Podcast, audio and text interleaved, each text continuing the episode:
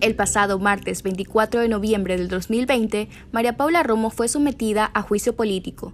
Ejerció su defensa desde el salón de banquetes del Palacio de Gobierno, en donde estuvo acompañada de integrantes del gabinete, policías y sus colaboradores. También contó con la presencia del presidente Lenín Moreno y la vicepresidenta María Alejandra Muñoz.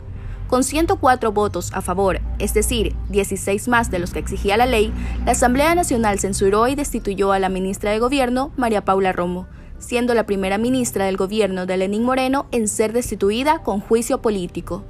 Antes de despedirse, Romo alegó que estará siempre honrada y agradecida de haber sido parte de un gobierno que, liderado por el presidente Moreno, impidió que nuestro país se convierta en Venezuela.